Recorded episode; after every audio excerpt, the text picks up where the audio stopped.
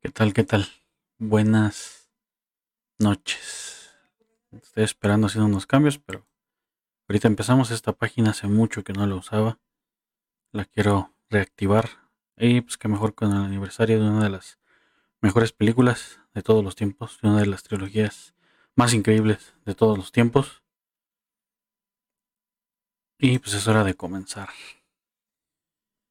Bueno, eh, a todas, a todos bienvenidos a esta a esta plática de 20 años del Señor de los Anillos que está basado en este libro, este librote, y que tiene todo un legendario más grande de lo que uno se imagina que va más allá de estos tres libros. La verdad, esta película que tenga, que hoy cumpla 20 años es para los que la vimos en el cine esa primera vez, pues ha pasado bastante tiempo. Muchísimo. Pero pues la película ha envejecido de una manera increíble. Yo es una trilogía la cual aprecio mucho. Esta primera película cuando la vi pues no había leído absolutamente nada de El Señor de los Anillos, pero eh, me enseñó un nuevo, todo un nuevo mundo que conocer. Eh, y también es algo que algo que celebrar en la medida de que hay películas que marcan un antes y un después en el cine. Y esta es, una de estas películas que marcan un antes y un después.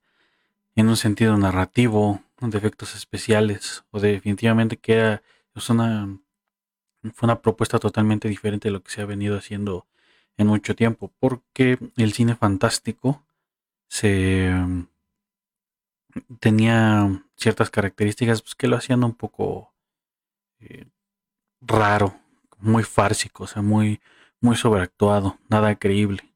Y lo que hizo Peter Jackson junto con Philippa Boyens, que fue quien escribió el guion, eh, una persona que conoce muchísimo de, de Tolkien, fue bastante impresionante.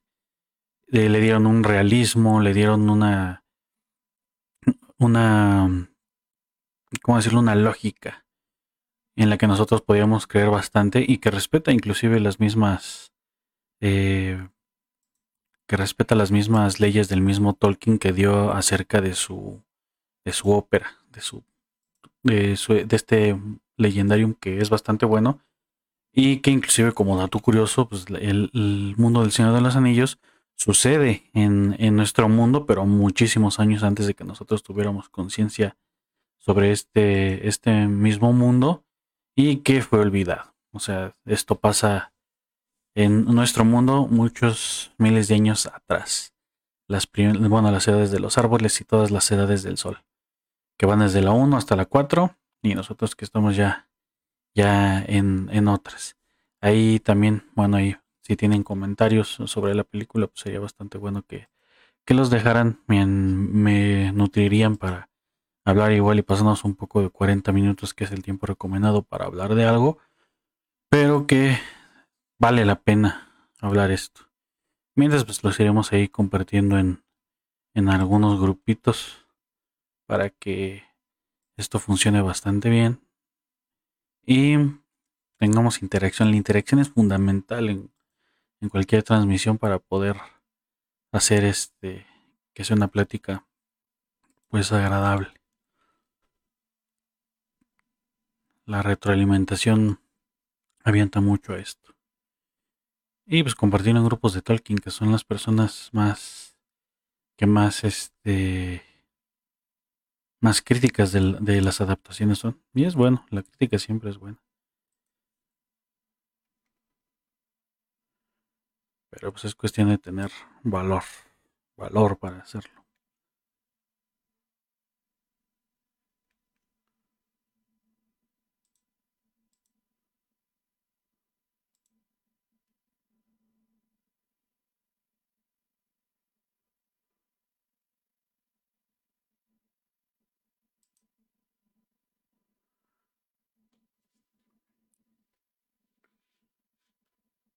Y bueno, comencemos. Para no tener mucho, tiempo, mucho tiempo vacío así sin decir nada, pues principalmente el timonel de esta película, aparte de los productores, que bueno, también es un productor, pero hubo otros tantos más, es Peter Jackson, un cineasta bastante interesante con una filmografía que fue muy modesta, muy, muy creativa en sus inicios, pero que también fue, este, fue teniendo, eh, en, ahora sí que increchendo a lo que se refiere especialmente en el tema de los efectos especiales, que también es un tema que se debe tratar ahí bastante, bastante bien.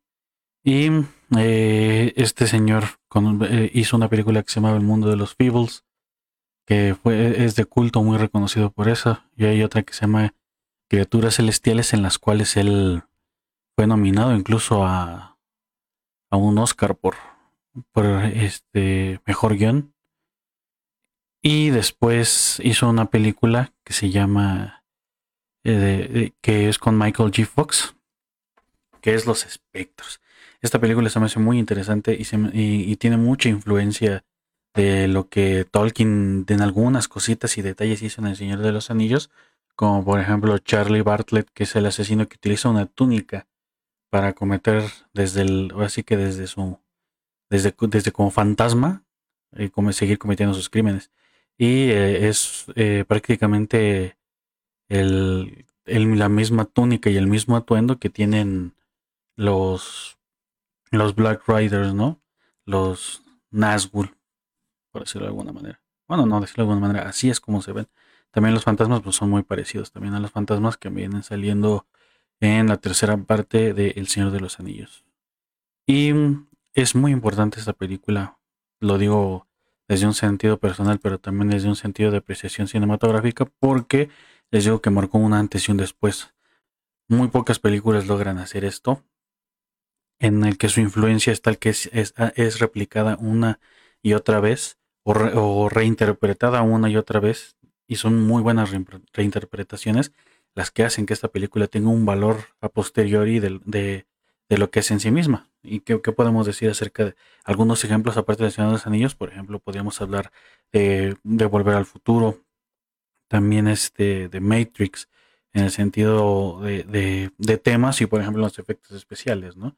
Eh, Volver al Futuro, pues es una película que se ha vuelto un referente indiscutible sobre eh, los viajes en el tiempo, que ha sido referenciada, que se tiene mucho en la memoria colectiva de las personas. Y este ejemplo se replica con, con El Señor de los Anillos y el trabajo de Peter Jackson que hizo en esta, en esta, en esta adaptación de la obra de Tolkien. Hay mucha, hay, hay mucho debate sobre las adaptaciones y las cosas que fueron quitadas. En este caso de la primera, de la, de la primera película, pues yo, a mi juicio, ya que he leído los libros, me parece que los dos cambios más importantes y de los cuales la gente habla más al respecto son, por ejemplo, el de Haldir, que él no sale este, en, en la batalla del abismo de Helmo, en la primera, que es esta Glorvinde, quien es quien eh, es la persona que recoge a Frodo y no esta la hija de, de Elrond. Y eh, también de los más importantes es sobre lo de Tom Bombadil, ¿no? En, en, el libro en sí es toda una discusión de quién es y qué representa Tom Bombadil y pues fue omitido completamente en la película de Peter Jackson, pero porque el, el capítulo es muy interesante. Te deja mucho a la reflexión, pero cuando pues tú estás adaptando una película, no, no tiene mucho sentido bueno, tiene mucho sentido que haya omitido esa parte porque realmente es, este, este paréntesis reflexivo en, en la historia de Tolkien, pues, en una película, en una adaptación, en donde lo más que se tiene que hacer es eh, ahorrar y dosificar bien el tiempo y la película en sí dura muchísimo. Para los estándares de películas que la gente ve en el cine, que duran dos horas, o ya máximo unas dos horas y cuarto, dos horas veinte, pues El Señor de los Anillos en sus versiones normales, pues son son más de tres horas, casi cuatro. Y eh, que en sus versiones extendidas, pues ya se van todavía más, más, este, alargadas. Y aún así, para economizar tiempo en pantalla y que la película está, bueno, en ese entonces de 20 años, estuviera eh, presente en muchas salas, pues tenía que tener cierto tiempo, ¿no? Y pues recortaron todo lo que viene siendo de Tom Bombadil y fue algunos eh, algunos no les gustará o los otros no estarán de acuerdo bueno todos nosotros estamos aquí para poder disentir pero a mi juicio estuvo bien que pintieran ese ese capítulo de Tom Bombadil porque la reflexión, las, las buenas reflexiones y lo que aporta al libro, obviamente en un sentido narrativo cinematográfico, pues era, hubiera sido un paréntesis bastante raro que realmente eh, no cambia nada. O sea, si, si no la ponen, pues no pasa absolutamente nada. Y puede decirse, ah, sí, sí pasó en algún momento determinado de la historia, pero pues no se, no fue más allá porque no repercute de una manera directa en las acciones de, que se vienen desarrollando de la película, ¿no? Y ese es uno de los grandes, grandes debates de, de los fanáticos de, de, los libros junto con contra los fanáticos de las películas, porque hay unos que son, que son así, también hay que decirlo, más fanáticos de las películas que de los libros. Y eh, esta película fue, fue importantísima, fue hace 20 años, el mundo era muy diferente hace 20 años, en, en, un sentido tecnológico, en un sentido este, de, organización, inclusive de los mismos cines. A mí me, me tocó que cuando fui a ver El Señor de los Anillos, pues los lugares los pedía si no estaban numerados, ¿no? Te tenías que formar dos horas antes para que pudieras eh, tener acceso a los mejores lugares en la sala de cine y pues la gente hasta corría, ¿no? Y se llegaban a empujar para subir más rápido y, posicionarse en los mejores lugares. Y ya para la 3 ni les cuento, ¿no? Si tenemos que formarnos casi casi desde la, desde la función anterior a la, que, a la que nos tocaba, pero son cosas que igual ya no pasan, pero de, vez en cuando se extrañan, ¿no?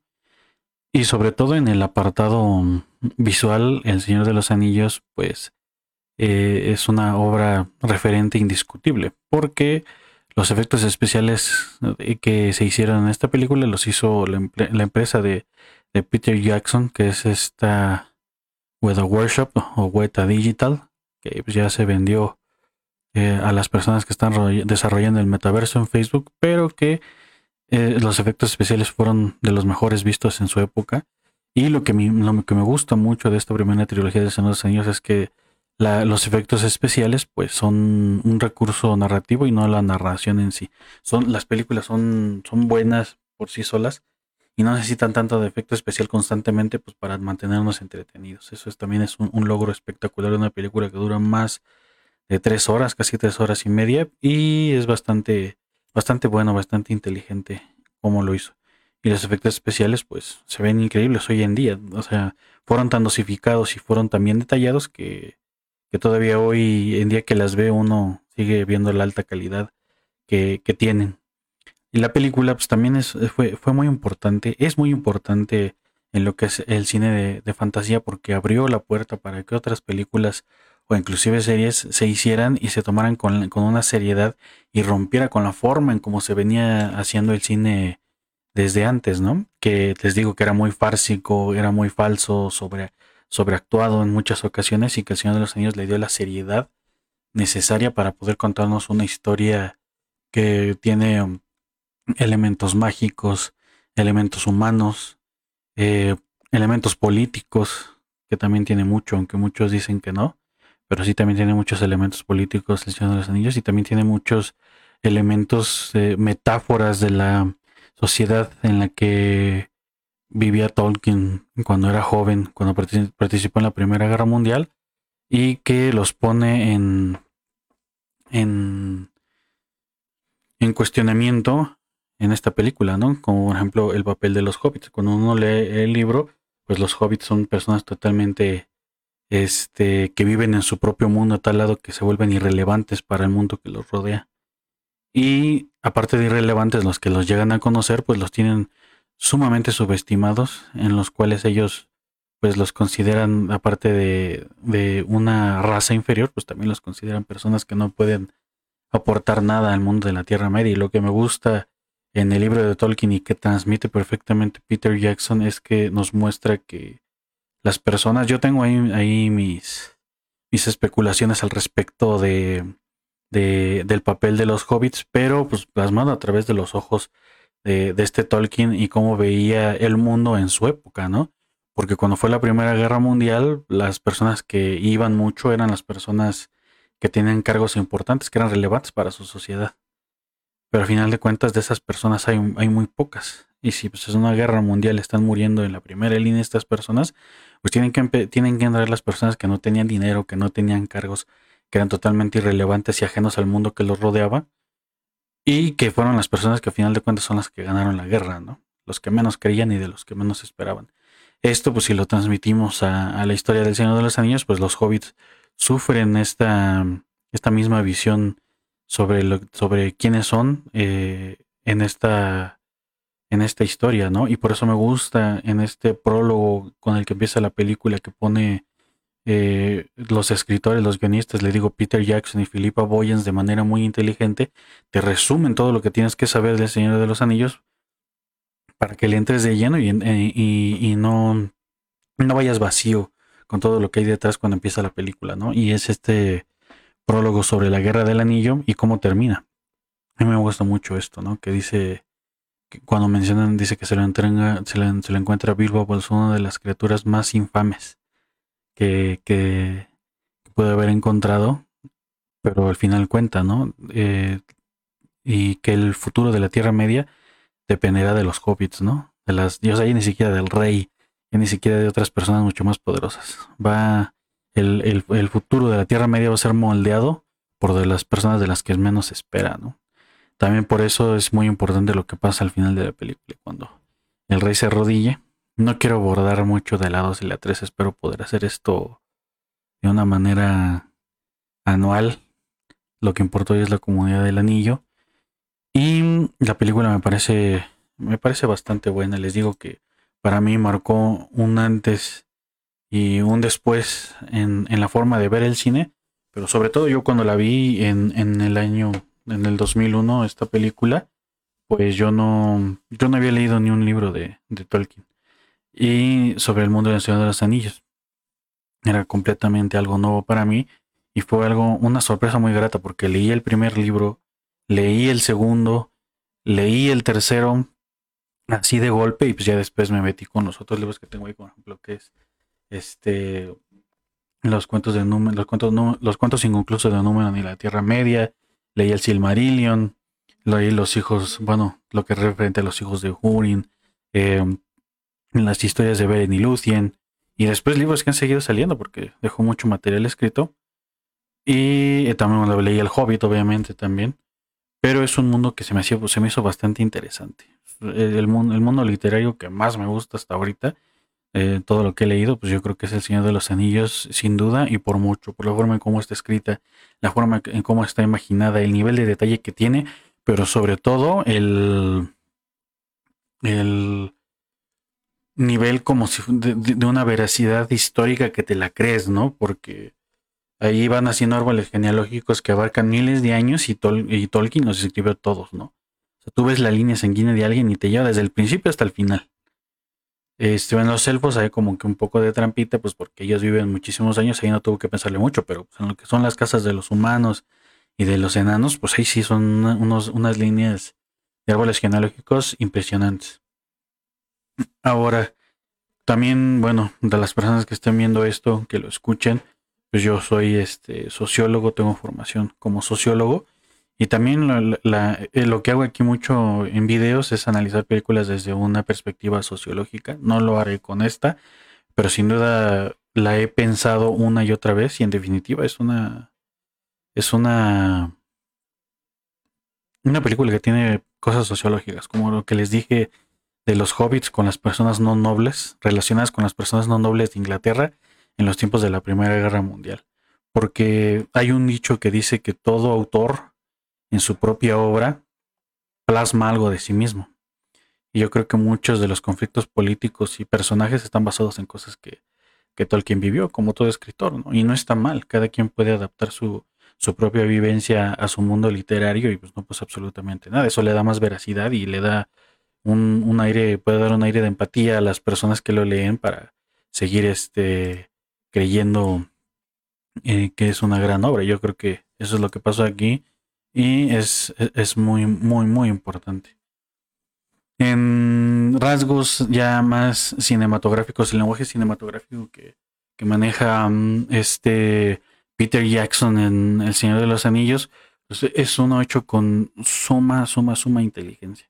También los recursos de efectos especiales prácticos que tiene se me hacen también demasiado salvajes, demasiado brutales, por decirlo de alguna manera, en la medida que mm, el, espectáculo visual que te pueden haber, lo pueden hubieran haber resuelto con efectos especiales de CGI, pues dijeron no, tenemos que resolverlos de una manera que los efectos especiales pues los podamos hacer nosotros mismos de manera práctica y que tengan una veracidad aún más increíble, ¿no? Y son, son angulaciones, este, bueno, dependen mucho de los angulares de la cámara, los, los posicionamientos de la cámara, como en, la primera, que son videos muy, muy conocidos, ¿no? Donde este Gandalf va en la carreta y es una, una, una carreta modificada para que se vea más grande este Gandalf que, el, bueno, que, que Frodo y se vea el efecto y el realismo de, del tamaño de los hobbits y eso para mí cuenta cuenta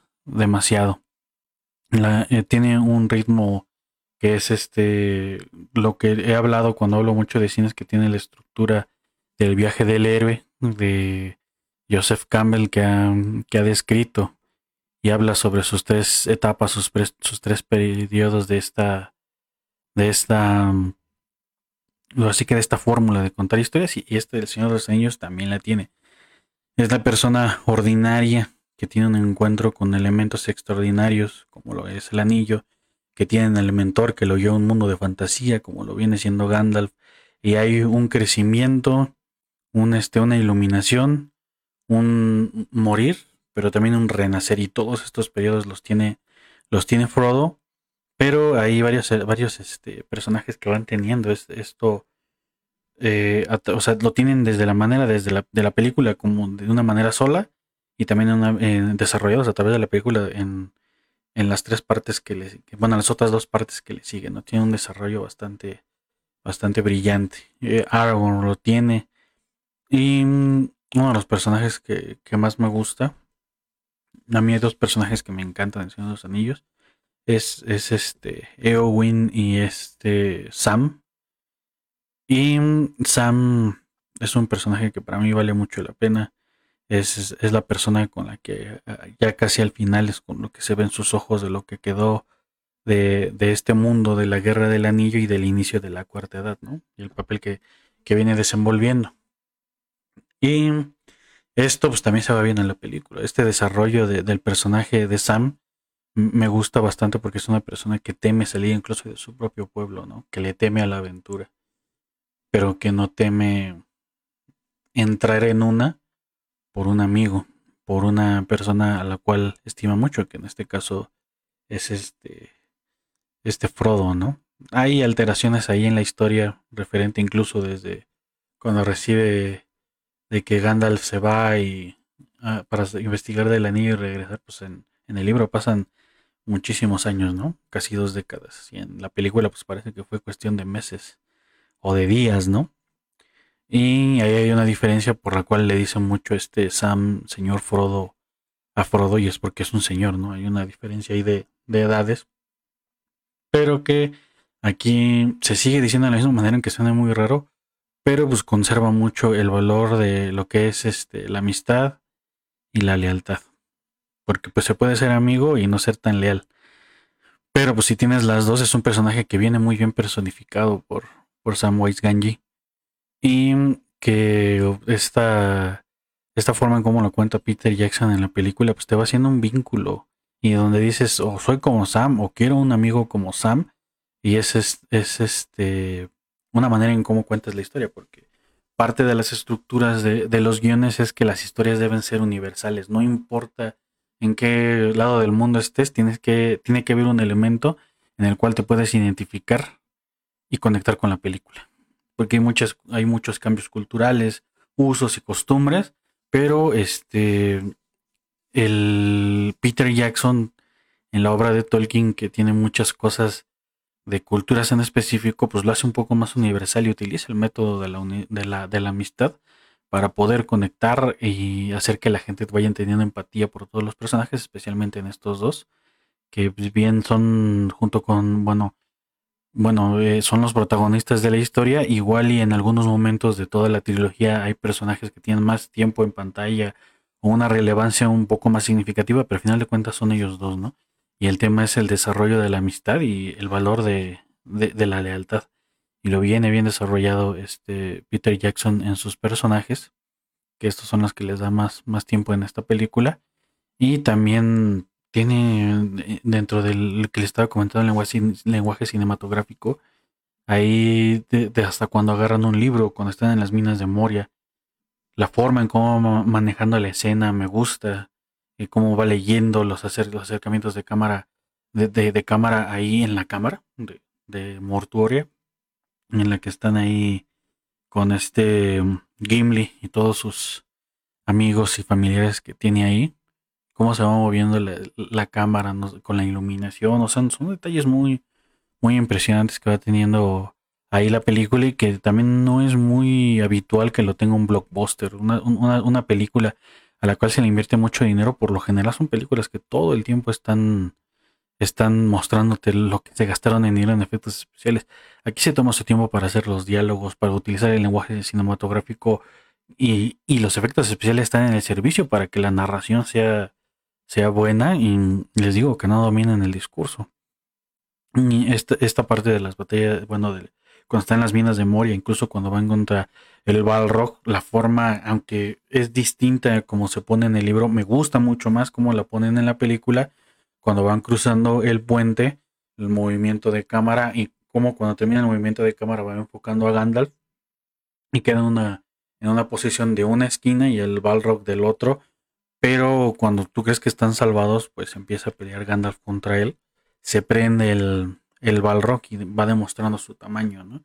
Ahí hay, un, hay, una narrativa visual, hay, hay, un, hay un golpe narrativo en el cual nos van mostrando que el Balrog es más alto, más fuerte, digamos de alguna manera, y lleno de fuego, ¿no? Ya el, el efecto del fuego ahí, pues ya dices, no, pues es, un enemigo pues difícil de vencer, ¿no? Y ya las personas que leyeron los libros, pues saben que son mayas, son criaturas con poderes pues bastante fuertes, eh, que están peleando entre sí, son deidades que pelean pues para uno para aniquilar al otro y los otros por sobrevivir y hacer que la comunidad siga viviendo, ¿no? Y el efecto este de cuando, cuando este Gandalf cae, la forma en cómo está escrita pues es, muy similar, ¿no? Pelea con el Balrog, algunos diálogos en específico que se van conservando y cae, este, dice Gandalf, este, wrong Fullsman en inglés, ¿no? Y cae y, y ya, ¿no? Todo es muy de corrido, pero acá Peter Jackson lo que me gusta es cómo está la pelea, hay momentos en donde eh, da el, este, el espadazo, el el Balrog y tiene un escudo Gandalf y tú ya vas creyendo que esperanza y es un juego en que te quitan y te ponen la esperanza y al final de cuentas gana la, esperanza y se cae el Balrog, ¿no? De repente saca el látigo, le agarra el pie y ahí es donde cuando tú ya estabas tranquilo así porque lo habían logrado, pues de repente se cae Gandalf, ¿no? Se lo lleva el Balrog y ese, ese, ese tipo de escenas es lo que le dan un valor eh, increíble al Señor de los Anillos. Podría parecer que que es muy exagerado lo que puedo decir, pero la película está hecha con una inteligencia cinematográfica bastante buena y que eh, le dio un valor cultural, inclusive yo podría decir, a esta trilogía que para mí es la mejor trilogía de todos los tiempos. Ojo, dije la mejor trilogía de todos los tiempos y no la mejor película de todos los tiempos, porque hay que ser sinceros, también hay películas que se disputan ese honor y no hay manera de cuestionarlos, ¿no? Eh, Padrino 2, las más mencionadas, ¿no? Padrino 2, este Ciudadano Kane, o incluso, bueno, para mí podría ser también este Barry Lyndon, Space Odyssey de, Kubrick, que, y lo menciona Kubrick porque pues, él le preguntaron por qué él conocía la obra de, de, de Tolkien cuando era niño, leyó, bueno, es bien sabido que leyó El Hobbit, obviamente ya de grande leyó El Señor de los Anillos, y a él le gustaba mucho esta, este mundo literario y pues cuando le preguntaron ¿y qué opina de una película? y dijo él, pues la verdad esta película, El Señor de los Anillos para mí es imposible de adaptar, ¿no? Pero pues porque no estaba al tanto del desarrollo tecnológico que ofrecía el cine ya más adelante, él murió en el 99. Eh, él estaba en el mundo del cine y obviamente él ya sabía que se estaba desarrollando una, una unas películas del Señor de los Anillos, tristemente no llegó a verlas y pero yo creo que él también ya conforme avanzando el tiempo creo que se le hizo menos imposible de adaptar algo así. No cayó en sus manos cayó en manos de, de Peter Jackson pero bueno fue una pena que no viera Kubrick esta película este, estos libros adaptados y realizados de una manera increíble, ¿no? Y eh, en ese sentido, pues les digo que es la mejor trilogía para mí de todos los tiempos, pues porque sus películas se mantuvieron siempre en un estándar de calidad bastante altos. Hay películas que no logran esto, incluso El Padrino, que para mí también es una super trilogía. La primera es buena y la segunda es mejor todavía, pero la tercera cae tanto que pues rompe el legado de las otras dos y no se puede decir que sea una trilogía, la mejor trilogía de todos los tiempos, ¿no? Ni Volver al Futuro, que también es algo de culto, pero pues que no tiene la importancia ni el nivel, ni mantuvo tampoco el nivel tan alto como fue en. El Señor de los Anillos fue la una, fue buena, la dos fue mejor y la tercera pues ya es mucho mejor todavía. Esa sí, pues yo creo que es la única que ha cumplido esa regla de ser muy buena en sus tres niveles y con este inicio que tiene eh, es bastante, bastante interesante de mencionar y también es debatible, les digo, cada quien tiene una opinión diferente, pero para mí así es. Y eh, la película también está acompañada por, por la música. Yo no sé mucho de música, sé cómo debe ser inclusive la, la música este, diegética y, que la forma en cómo interactúa el otro tipo de música también, pero así como composición y todo esto, pues pues no tanto. Por eso es que hay un video que les recomiendo de este Javier Altozano, donde analiza cómo la composición de Howard Shore, que fue la persona que compuso esto, pues va ligado mucho a, cosas inclusive del libro de la historia, transformado en, en, notas musicales en las cuales va constantemente nutriéndonos a lo largo de toda la película. Y es por eso que la música es, es maravillosa. Pero yo cuando te dan estos datos de cómo hay unas notas que están compuestas a base del número de las personas que están en la comunidad del anillo, dices, no, pues es Howard Shore se rifó un, soundtrack este, bastante increíble, a mí me gusta muchísimo, es, de los que los que puedo escuchar sin problemas.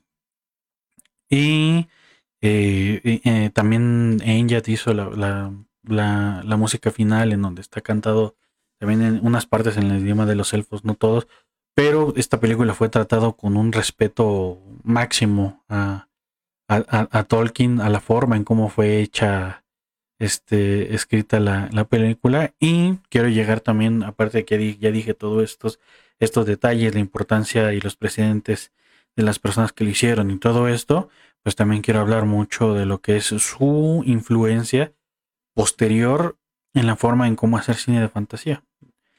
Y yo creo que muchas, muchas películas, incluso series, tengo que decirlo, como Game of Thrones, o este eh, otras más como His Dark Materials y otras cuantas más, estas son yo creo que de las más importantes, no hubieran existido de la manera en cómo existieron si El Señor de los Anillos, la trilogía, no hubiera mostrado que esto era posible de hacerse de manera realista y que la gente no le huyera. Por lo mismo, porque les digo, a través del tiempo nos fueron acostumbrando a, mm, a, que se contaran de cierta manera las películas de fantasía. Esta, esta trilogía, empezando con esta la comunidad del anillo, dio el respeto y el estatus suficiente para que otras películas y otras series se hicieran. Y esta, yo creo que si no hubiera pasado en Señor de los Anillos, o no hubiera pasado de la manera en como pasó esto, así como se hizo, no se hubieran hecho otra, otras series. No digo que las series este, tengan mucho valor o poco valor Señor de los Anillos, eso lo tienen que hacer por ellas mismas. Game, Game, of Thrones creo que las tiene, al menos en sus primeras temporadas, tiene un altísimo valor este, por sí solas y cómo fueron adaptadas. Pero yo creo que las personas, porque en el cine es un mundo de inversión, es invertir dinero. Y una persona que no va a, no va a invertir millones de, de, dólares en algo que no le va a ser redituable, ¿no? Y no hubieran apostado por series, yo lo digo así abiertamente, como Game of Thrones, si no se hubiera demostrado el éxito del Señor de los Anillos que tuvo, ¿no? Y eso este, me gusta, me gusta bastante. Es un, es un referente indiscutible de la, de la, de la nueva cultura popular, El Señor de los Anillos, y pues si eres una de las personas que no lo ha visto, pues ahí y te gusta el cine y dices que te gusta el cine, pues tienes que verlas. Eh, eso sí, sin dudar. Y a mí me gusta bastante. Les digo, eh, también les, les comento que, bueno, esta página la estoy retomando, o sea, ha ido fluctuando, fui de 5, 7 personas, 8 el máximo ha ido cayendo, antes tenía más por hacer otras cosas, lo iba a transmitir en mi perfil personal de Facebook, pero dije, no, lo voy a hacer desde la página.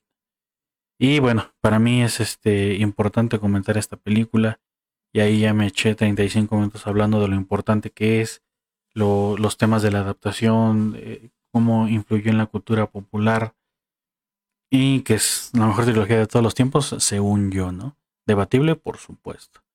Pero bueno, eh, eh, les doy gracias por, por haber, haberlo visto o también lo voy a hacer en formato de, de podcast y ahí también espero que, que, que, lo escuchen. Y ya este, esto sí va a ser de otra manera. Tristemente no se hizo de la manera como tenía planeado, pero sin duda eh, es, es, importante que se haya hecho este, esta plática de una película tan importante que hoy cumple 20 años. No es cualquier cosa, es un, número ya fuerte, o sea, hay personas que nacieron dos años después de que, se, de que salió esta película y ya tienen la mayoría de edad en la mayoría de los países en donde la mayoría de edad se considera de 18 años. Es una película que ha envejecido bien, es una película inteligente en la manera en cómo se hizo, inteligente en la manera como fue contada y que es referente absoluto. Y con eso ya me, me despido. Quiero hacer los 40 minutos. Llevamos 37, pero bueno. Ahí, bueno, no encontré acá un, un este, algún comentario, ya lo veremos después, espero que se pueda sin ningún problema. Pero ahí, así se empieza. Con, ahora sí que con pocos espectadores, pero lo que me interesa mucho a mí es la interacción con las personas. Que de alguna manera comenten, que este yo pueda leerlos y retroalimentarnos. Me hubiera gustado mucho porque ustedes pueden decir, no, se le pasó a decir esto, se le pasó a decir el otro, pero pues nadie sabe todo y pues la interacción es importante. Les recuerdo que si estás escuchando, viendo esto, hago análisis sociológico de películas, ya tengo varios. Iba a subir hoy uno que tengo por ahí, pero preferí hacer esto y voy a subir este, este programa.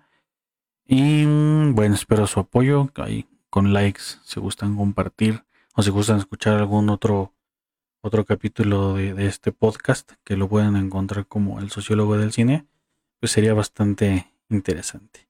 Pero sin más, este ya me despido. Igual y contacto unas personas para poder hablar del Señor de los Anillos y que esto sea pues, aún mucho más fructífero de lo que pudo haber sido este video, pero dije mis ideas, las compartí y es bastante interesante.